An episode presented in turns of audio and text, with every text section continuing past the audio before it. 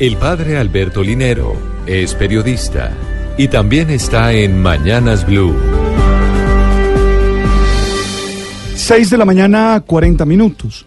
Por mi anterior ejercicio ministerial, por mi anterior ejercicio pastoral, trabajé durante más de 20 años acompañando parejas y tratando de proponerles reflexiones que les ayudaran a resolver sus conflictos y vivir felizmente, como es el objetivo del matrimonio.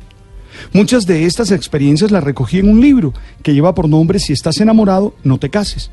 El título me ocasionó grandes debates, pero el objetivo que tenía el texto y la investigación era distinguir el enamoramiento como ese estado de hiperidealización de la pareja del amor, como la decisión de construir la vida desde la realidad concreta de la otra persona.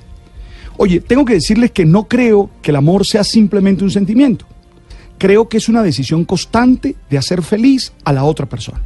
Es decir, no se trata simplemente de lo que se siente, sino de la acción voluntaria de construir la relación, superando todas las dificultades y siendo felices en la misma.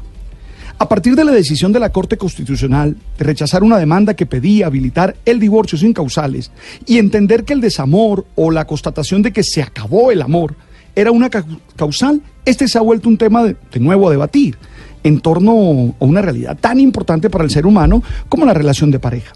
Recordemos que según la Superintendencia de Notariado y Registro, en el 2018, 23.422 matrimonios solicitaron la terminación de su vínculo. Esto supone un crecimiento del 2% frente al año anterior, es decir, el 2017.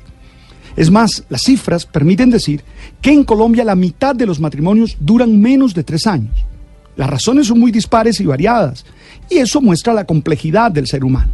Pero estoy convencido que siendo la relación de pareja tan importante para la realización de las personas, no puede ser fruto de un sentir y tiene que estar acompañada de inteligencia y de mucha fuerza de voluntad para ser construida a diario. Para mí es claro, hey, no es cierto que solo con el amor basta. No es verdad.